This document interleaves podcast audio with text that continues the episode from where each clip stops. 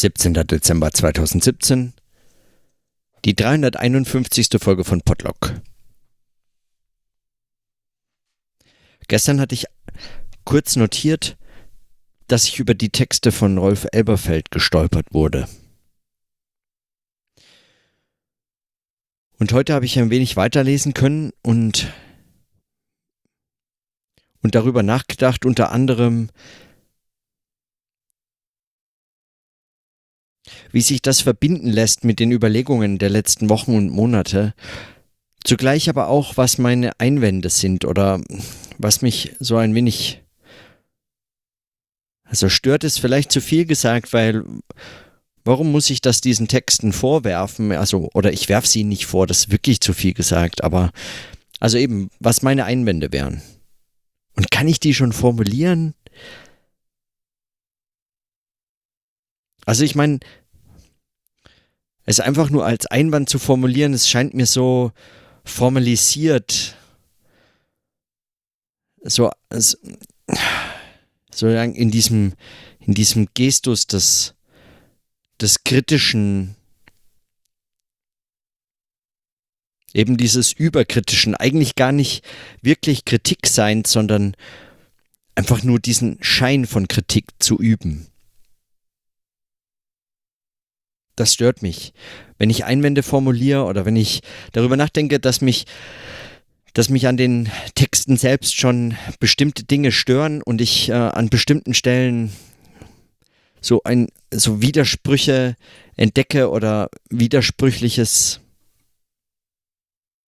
einwenden wollte. Ähm, ach, Quatsch, wie formuliere ich das?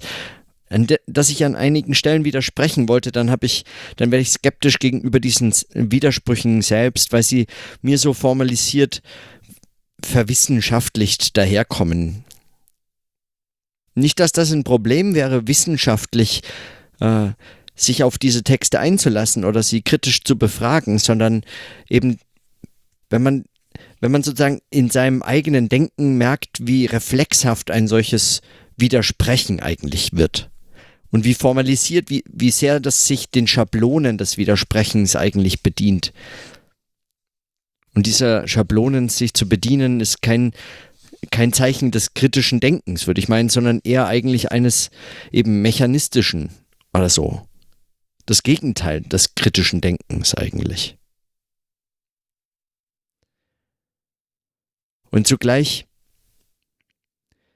sind diese Einwände wichtig, ich habe die Frage aber dann zu behandeln, was, was mache ich dann mit den möglichen Anschlüssen oder mit dem, was ich, womit ich diese Texte auch verbinden kann, also was, was sie mir auch sagen.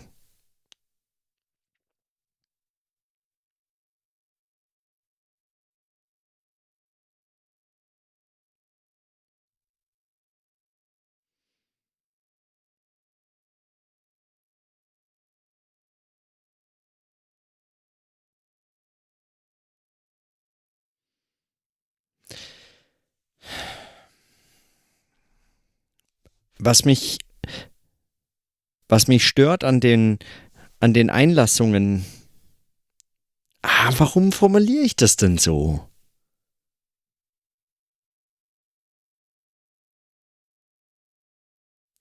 In dem Aufsatz Phänomenologie des Lebens als Selbsttransformation beschreibt Rolf Elberfeld unter anderem, wie er diese transformative Phänomenologie verstanden haben möchte, wie das zu verstehen sei als transformative Phänopraxie, in der das Handeln auch im Sinne des Philosophierens zu einer Vertiefung der Wirklichkeitsbezüge führen kann, wie zum Beispiel auch eben in kleinen Geschichten, die er erzählt hatte, in der Benutzung eines Hammers oder das Führen eines Bootes.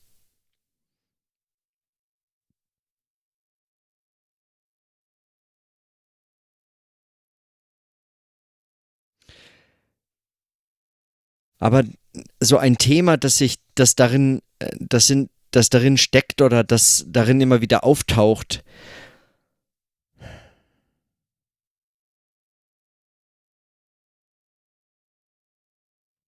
Und dieses Heideggersche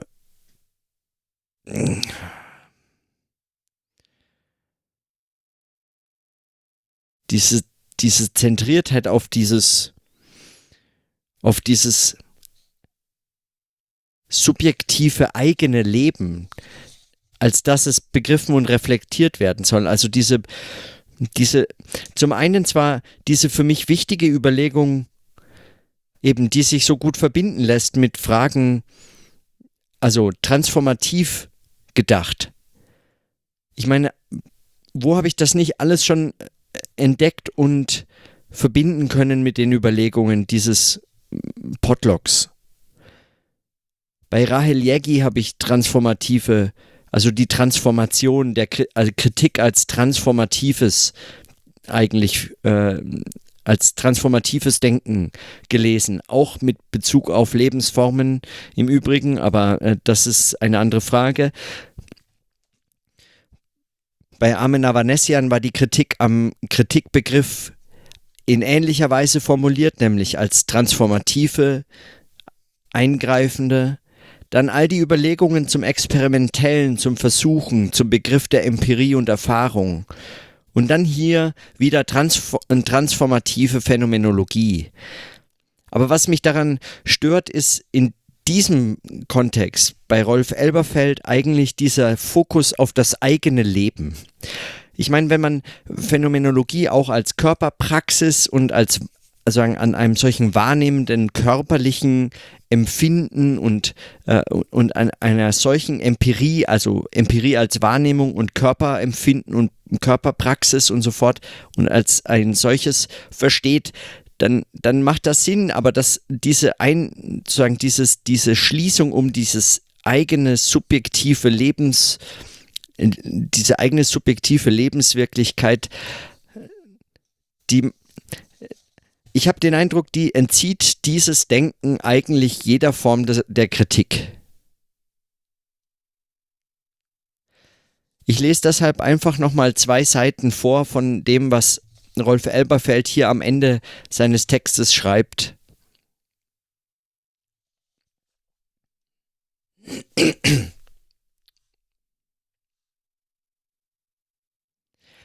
Was kann es aber phänomenologisch bedeuten, dass wir ausdrücklicher in die Situation unserer Endlichkeit einstehen? Auch hier bemerkt man bei genauem Hinsehen, dass es sich um eine Steigerung handelt. Die Mitwisserschaft mit dem eigenen Lebensvollzug im Sinne der phänomenologischen Arbeit lässt uns endlicher werden. Die Mitwisserschaft verändert somit unser eigenes, eigenen Lebensvollzug als Ganzen. Wenn wir die phänomenologische Arbeit in diesem Sinne auffassen, gerät sie unversehens in eine Nähe zu den philosophischen Ansätzen in Ostasien, die weiter oben in aller Kürze aufgerufen wurden. Denn beispielsweise im Buddhismus ist die Realisation der eigenen Endlichkeit der zentrale Sinn von Wissen.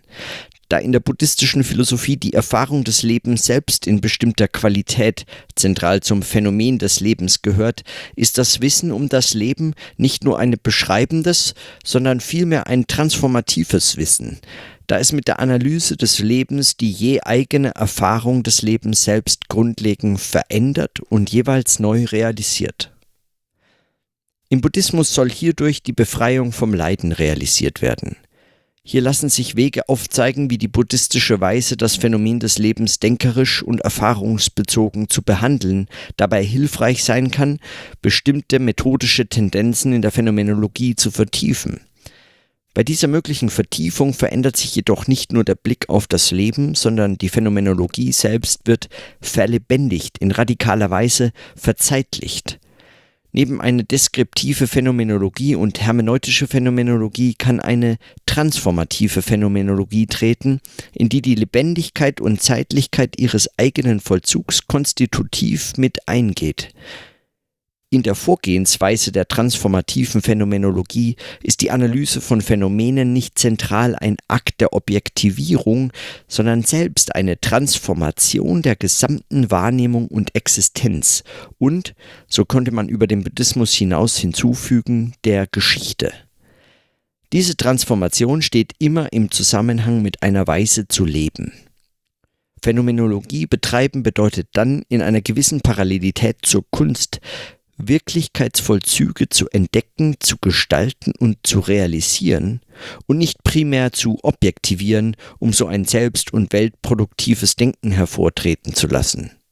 In diesem Sinne sagt Merleau-Ponty, die phänomenologische Welt ist nicht Auslegung eines vorrangigen Seins, sondern Gründung des Seins.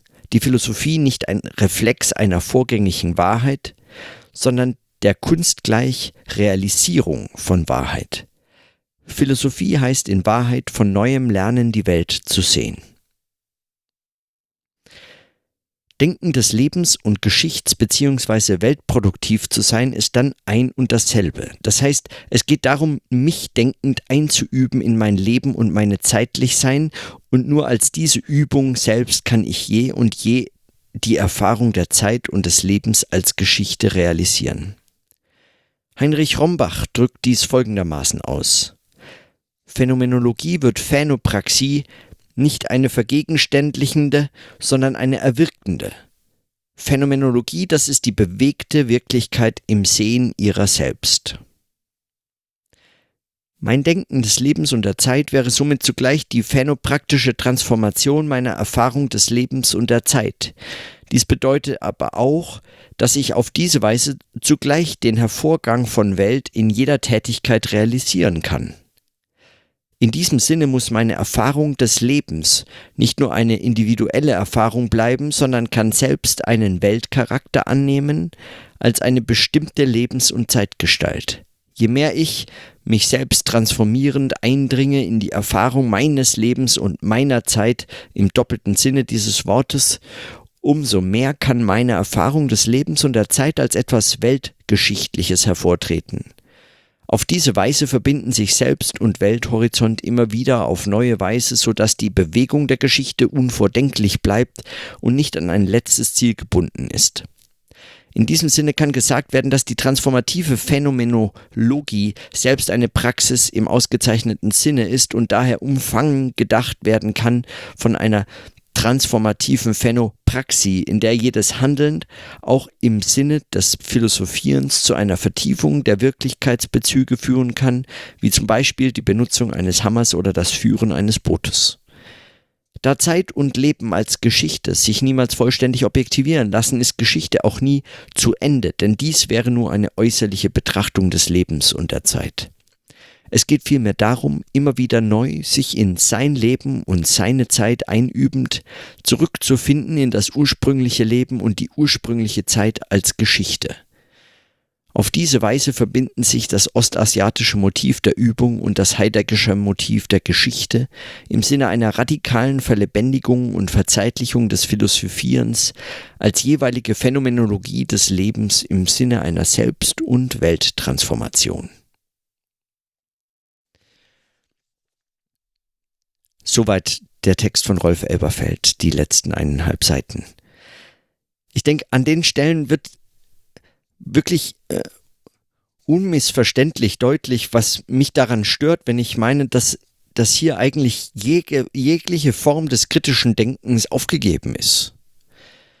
Diese Überschätzung der eigenen Zeit und des eigenen Lebens, also sagen, diese Vertiefung und Konzentration auf das eigene, die eigene Zeit und das eigene Leben, gar um zurückzufinden in das ursprüngliche Leben und die ursprüngliche Zeit als Geschichte.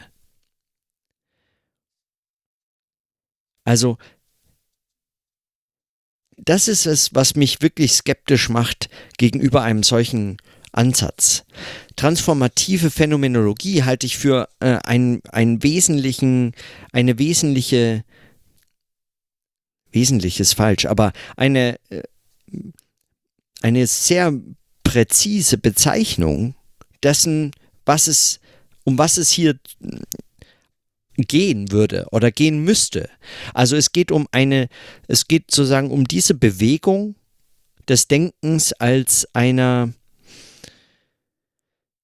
als sozusagen Kritik verstanden als eben dieses Transformative, diese transformative Bewegung des Denkens.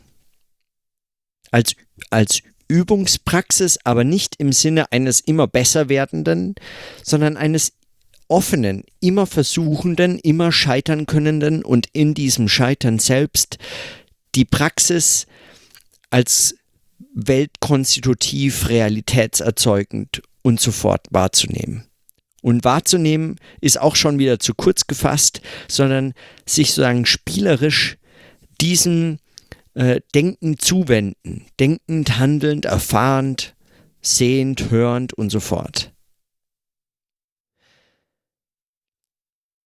Und das ist hier rausgestrichen, wenn man auf diese Erfahrung des Lebens und seiner eigenen subjektiven Eigenzeitlichkeit und seines Seins und seiner Existenz und in diesem Heideggerschen, äh, in diesem Heideggerschen Duktus dann sagen auf dieses, das ist ein, das finde ich ein so unerträgliches Geschwafel. Und das halte ich für so also so offensichtlich äh, ideologisch und, und blind in so vieler Hinsicht, weil es gerade in diesem eigentlich keinerlei Möglichkeit des Scheiterns mehr geben kann. Es kann eigentlich all das nicht mehr geben, was es zu einem kritischen Denken als transformatives Denken überhaupt äh, braucht. Also oder was das eigentlich voraussetzt, nämlich dieses Scheitern können. Und dem, das ist dieses, das ist dieses, dieser Widerspruch, den ich, den ich da äußern würde. Ich meine, diese, diese Auseinandersetzung mit dem Begriff der Kritik ist einer, die, wie gesagt, bei Rahel Jägi, bei Armin Avanesian, bei all den Autorinnen und Autoren, die ich in diesem Jahr auch im Podlog gelesen habe, zu diesem Thema befragt oder auf dieses Thema durch diese Autorinnen und Autoren auch gestoßen, ist sozusagen immer schon eigentlich eines mit diesem äh, Transformativen oder nicht immer schon, es ist gerade heute eigentlich eines, dieses Transformative zu denken. Das ist, kommt ja auch nicht von ungefähr es ist, kann man ja sagen, auch, äh, und das ist auch schon oft genug beobachtet worden, eben schon eines, das in der Dialektik seit Hegel angelegt ist als ein transformatives sagen auf dieses Werden, die Aufhebungen, die Bewegung und so fort. All diese, äh, all, all diese Figuren, die dann in einer Abgeschlossenheit äh, des zu sich selbst gekommenen Geistes aufgehoben sind, bei Hegel aber immerhin nicht so aufgehoben bleiben müssen, wie all die Kritik der äh, zig äh, Jahrzehnte des, äh, der, der Kritik an Hegel ähm, ja wohl hinreichend zeigen. Aber wie man damit weitermacht, ist doch die Frage. Und jetzt einfach so sozusagen hin und her zu springen zwischen verschiedenen Kontexten oder kulturellen Kontexten, um sein eigenes Leben wieder zentral in einen so äh, existenzialistischen, äh, ontologischen Zusammenhang zu fügen und dann aus der Wahrnehmung des eigenen körperlichen Übens selbst wieder eine, eine, äh, sozusagen eine wirklichere Wirklichkeit hervorzuzwingen das halte ich für ein Problem. Eines, das sagen, ein Problem wird nicht, weil es als solches eigentlich ein Problem sein könnte, sondern, also weil daran ist, würde ich sagen, noch gar nichts Verwerfliches, würde man sich in irgendeiner Form darum bemühen, nicht irgendeiner Form, sondern in irgendeiner Vermittlungsweise da, darum bemühen, dass es diesem nicht das Scheitern nimmt, dass es diesem, dieser Praxis, diesem Handeln nicht das Scheitern nimmt.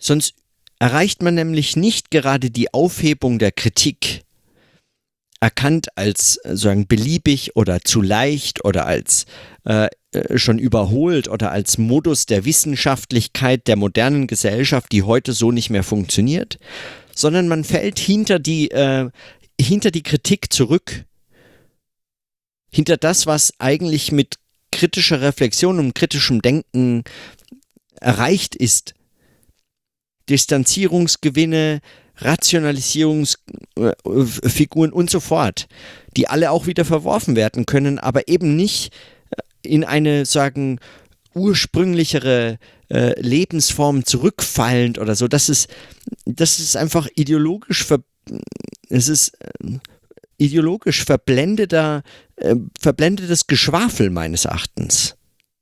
Und es, äh, es, es widerspricht sich selbst in so vielerlei Hinsicht, weil es eben dann keine Übungspraxis mehr ist, sondern es ist eher so ein, ein Glattschleifen, aber eines, das quasi nicht eins, sagen, dass dieses diese Praxis nicht als eine in überhaupt irgendeiner Form gefährliche, äh, also ähm, ähm, eben scheitern könnte. Ich, mir fallen dauernd nur Begriffe dafür ein, die aus irgendwelchen ökonomischen Zusammenhängen stammen. Riskant oder, oder, oder gewinnbringend oder all das stört mich ungemein. Ich habe aber keine anderen Worte dafür.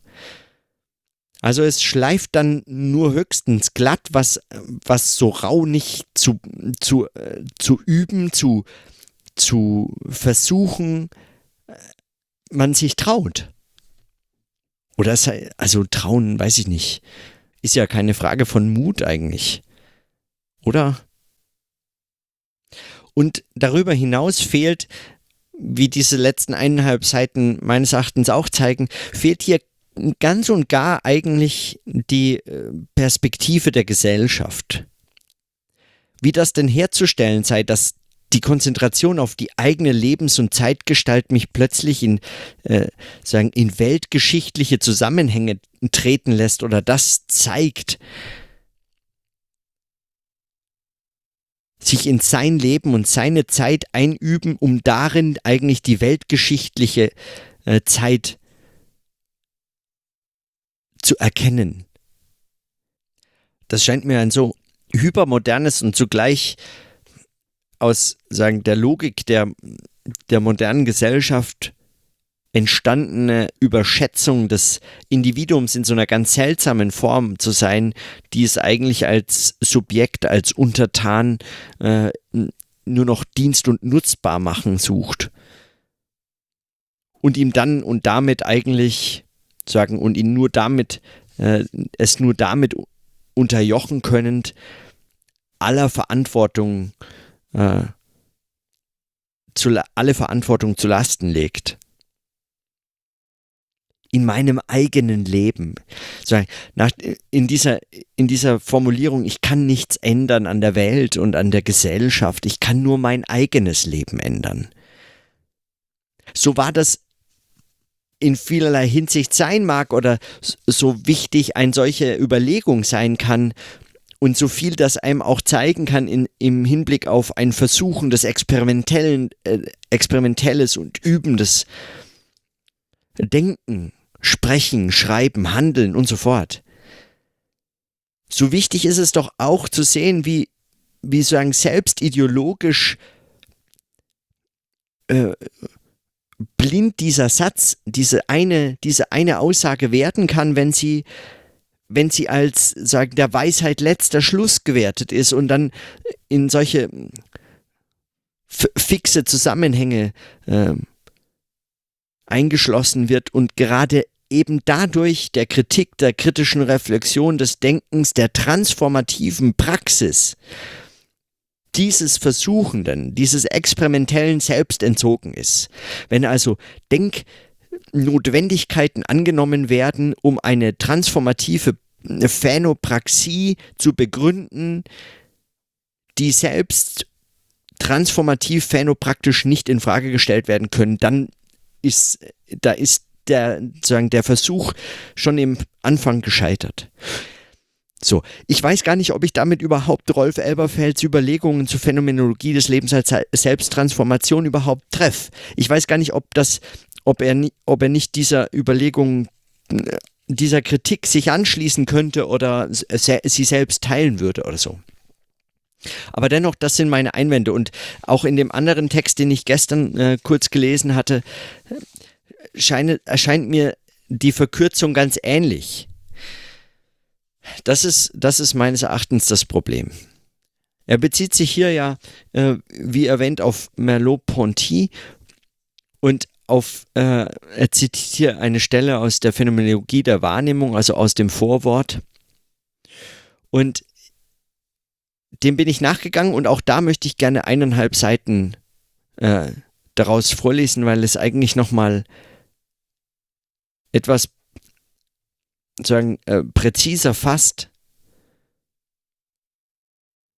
mit den Bezügen eigentlich aber nochmal weiter, eigentlich, vielleicht könnte man sagen, sogar eigentlich weiter diese Fragen denkt, als, äh, als der Text von Elberfeld hier am Schluss äh, uns erlaubt oder so. Wer ist uns? Mir? Wem noch? Weiß weiß ich. Warum sage ich das denn? Uns erlaubt. Erstens erlaubt er gar nichts. Und er hat auch nichts zu erlauben und zweitens nicht uns. Den Satz kann man einfach streichen, er ist satzlos. Er ist satzlos.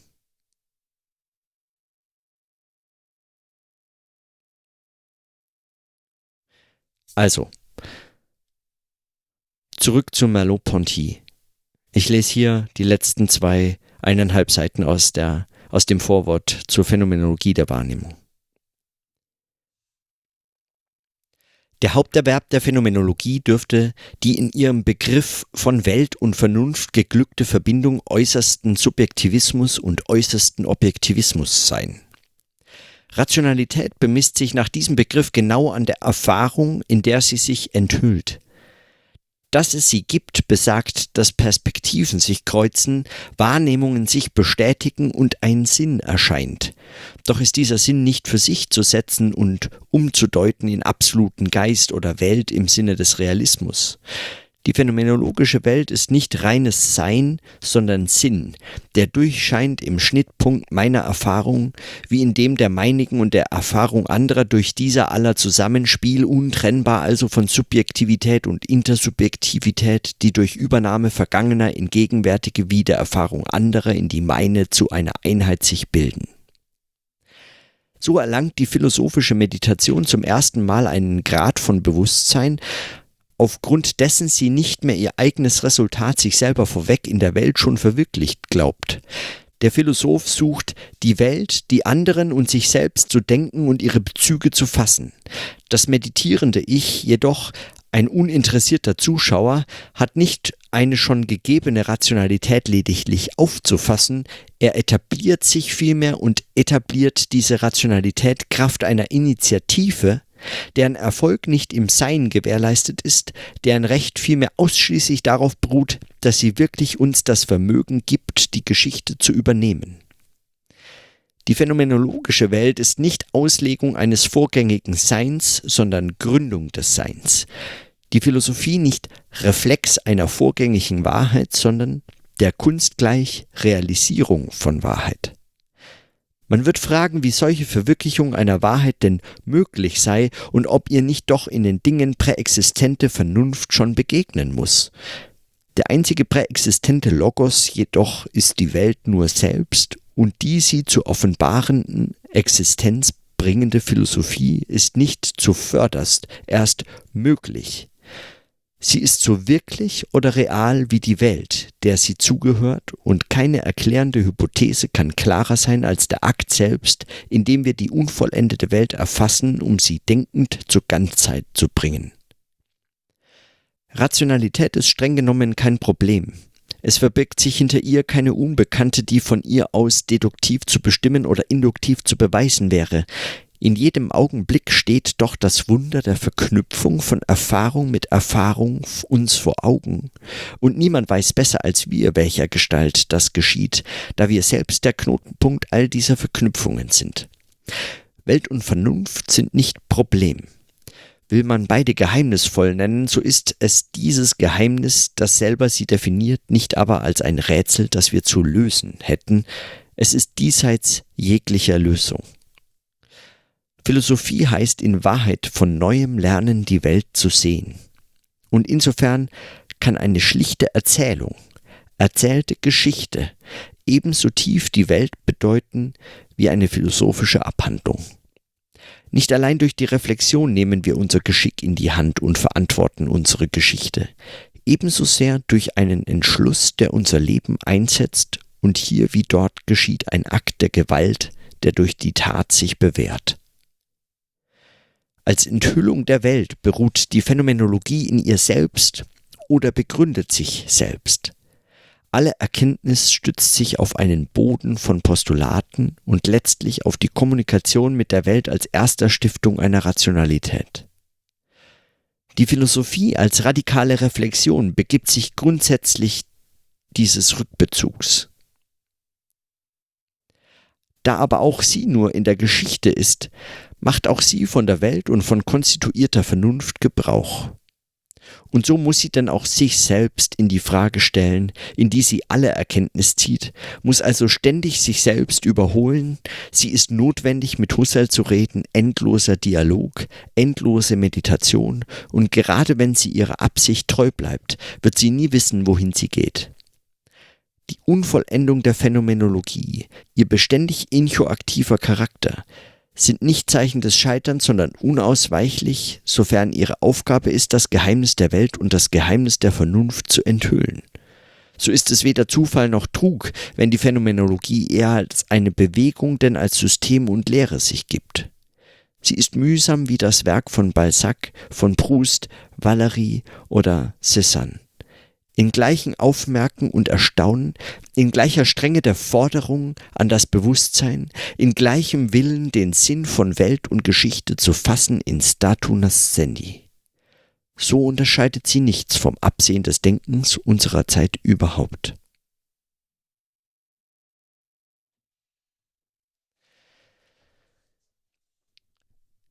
An dem zitierten eineinhalb Seiten von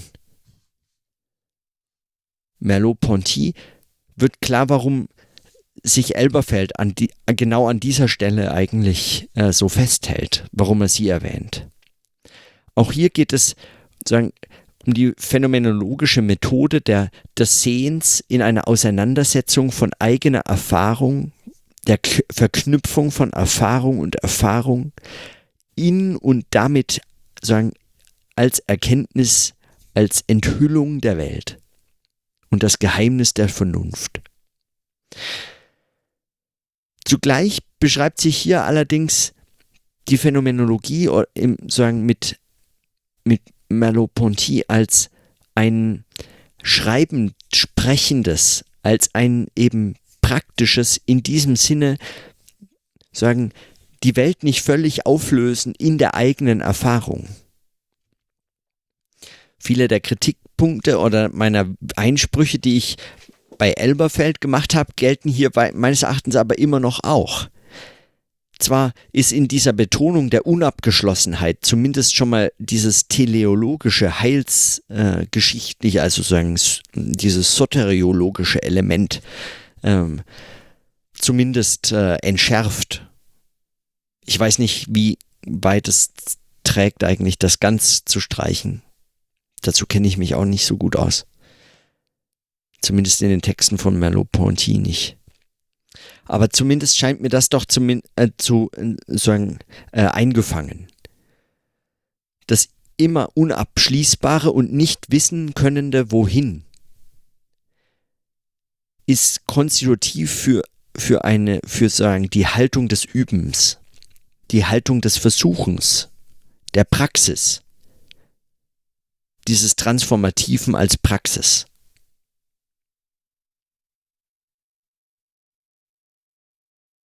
Wichtig ist und bleibt der Satz, die Philosophie ist nicht Reflex einer vorgängigen Wahrheit, sondern der kunstgleich Realisierung von Wahrheit.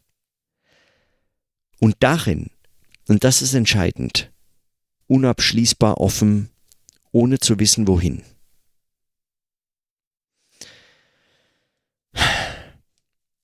Was mich natürlich auch sozusagen irritiert oder womit ich noch ich weiß auch nicht, was soll ich denn sagen dazu? Was mich stört? Aber warum stört mich das denn? Was, was heißt das denn?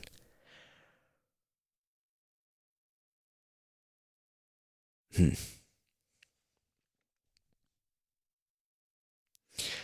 Diese Konzentration auf die Wahrnehmung nimmt eigentlich diesem transformativen, schreibenden, sprechenden zum einen zum einen dieses für das für dieses kritische Denken so so unabdingbare, aber überhaupt für meines Erachtens Erkenntnis unerlässliche Scheitern könnens. Denn Wahrnehmen hat immer die Qualität auch im, Bes im Besonderen im Kontext einer sagen auf sie selbst abstellenden wissenschaftlichen Wahrheit oder der, der Behauptung einer solchen oder der Konstruktion einer solchen immer auch die Bedeutung als Referenz, als also sagen beweisendes, äh, verlässliches. Nicht umsonst verbindet sich damit die ganze Tradition der Empirie als eigentlich letztlich eines auf diese Wahrnehmung zählendes. Dass es nicht die einzige Form ist, das zu definieren, darüber hatte ich in den vergangenen Wochen immer wieder im Anschluss auch an Jens äh, kurze Notiz äh, gedacht.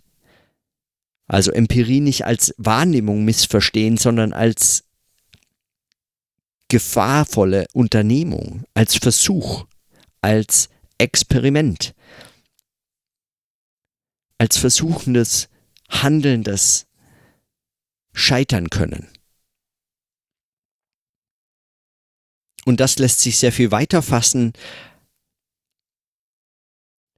als gemeinhin in dem, was man empirische Methoden oder so beschreibt. Darüber hatte ich schon viel gesprochen. Die Wahrnehmung hat also, wenn, wenn sie sozusagen, oder Empirie, wenn sie als Wahrnehmung missverstanden wird oder eng gelesen wird, eigentlich dieses, dieses Fremdreferenzielle zum theoretischen Schreiben, zum Text, zur Theorie, zur, Besch äh, zur Anschauung, dieses gegenständliche, beweisende, unmissverständlich Wahre in der Wahrnehmung. Die kann sich letztlich so nicht täuschen. Dieser Fokus auf die Wahrnehmung hat aber zugleich auch noch nicht nur dieses Problem des unkritischen Selbst der Transformation sich irgendwie entziehenden, sondern auch noch eines sozusagen des, des Unhistorischen, dieses dem, dem gesellschaftlichen Zusammenhang als geschichtlichem Zusammenhang entzogene, das einzelne Individuum als Referenz der Wahrheit zu stilisieren, vermöge der dieses Begriffs oder Verständnisses von, von Wahrnehmung. Und deshalb misstraue ich dem. Deshalb misstraue ich dem auch in dieser, in dieser Hinsicht, in dieser Formulierung, in, in, in jeder Form der Überschätzung. So wichtig diese Überlegungen sein mögen, also so wichtig sie sind, nicht sein mögen, was bin ich, also warum disqualifiziere ich das schon wieder?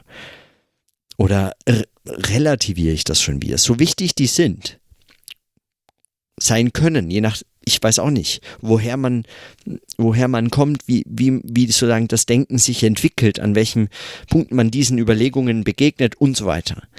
All das macht ja sozusagen die, äh, die Qualität aus, wie man mit diesen Überlegungen weiterarbeiten kann. Aber so wichtig sie sein können, so so problematisch sind sie, wenn sie überschätzt werden, wenn sie so stilisiert werden wenn sie so als letzte Referenz der Evidenz eigentlich nahegelegt werden. Wenn auch dann, und das erkennt man daran, glaube ich, ganz gut, wenn sie mit, dem, mit dieser Metaphorizität des Sichtbaren, des Sehens, also des Sehsinns, eigentlich praktisch identifiziert werden. Wenn also Wahrnehmen letztlich Sehen heißt, dann ist Wahrnehmung eigentlich ganz streng auf Theorie hingelesen und eigentlich nur zu ihrer Bestätigung hin von großer Bedeutung oder so. Das, das kann ich nicht alles hier erkennen in den Texten, die ich jetzt gelesen habe, aber, aber das ist sozusagen mein, äh, diese Widersprüche, die ich, die ich zu formulieren versuche, die, die rühren auch eben daher. Es geht also bei einem Transformativen auch um ein Sprechen und Hören und Handeln, Praxis sehr viel weiter gefasst als bloß körperlich und bloß wahrnehmen und bloß an, auf diese Metaphorizität des Sehens hin eingeschränktes Verständnis von Empirie als Wahrnehmung, als Ref Referenz, als Beweis, als Grundlage von Denken als Theorie. Denken als, äh, als Theorie in einem ganz schlichten Sinne. Formulieren von Sätzen, die wahr sind. Der Begriff der Erfahrung des, des gefahrvollen, versuchenden, experimentellen und vor allem transformativen oder eingreifenden.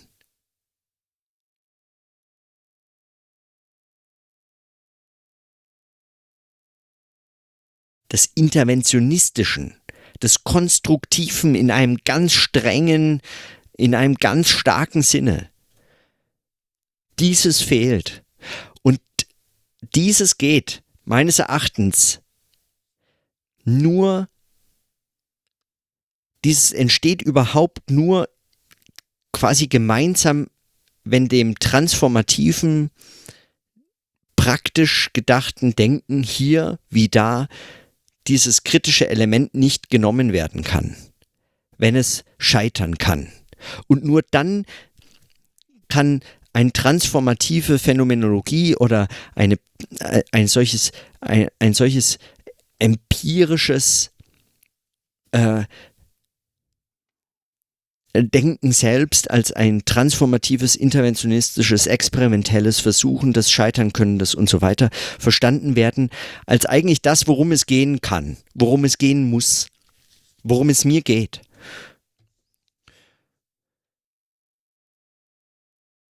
Wenn einer dieser Aspekte fehlt, und äh, das ist nicht einfach ein Aspekt, sondern wenn eines dieser Momente fehlt, die so überhaupt nur analytisch beschrieben werden können, die eigentlich aufgehoben sind in dem, was, worum es geht, also in dieser Form der Praxis, in dieser Form des schreibenden, sprechenden, transformierenden, handelnden Denkens, wenn eines davon fehlt, ist es sagen sogleich kaputt, ist es sogleich falsch, ist es sogleich falsch und zwar in einem in einem finiten Sinne. Also es ist dann vorbei, dann so braucht man das nicht unternehmen. Das ist auch dann kein Scheitern, sondern das ist dann einfach zu Ende.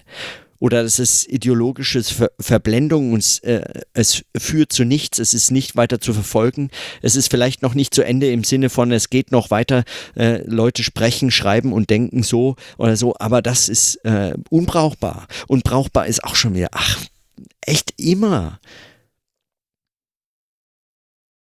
Brauchbar, gebrauchbar was zeigt mir das denn, wenn ich es brauchen kann? Also wenn ich es für den Gebrauch, wenn es im Gebrauch ist, sich im Gebrauch findet.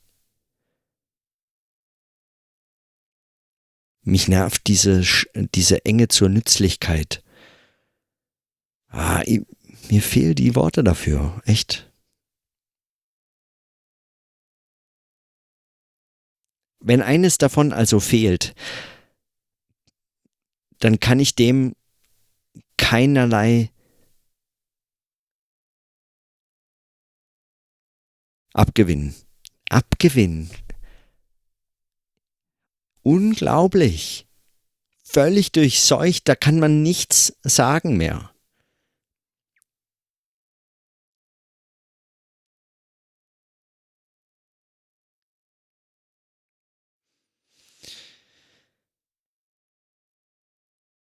Es geht also um eine andere Form transformativer Praxis des Denkens. Einer, der diese Momente nicht fehlen, die also ohne diese Momente eigentlich nicht zu denken ist.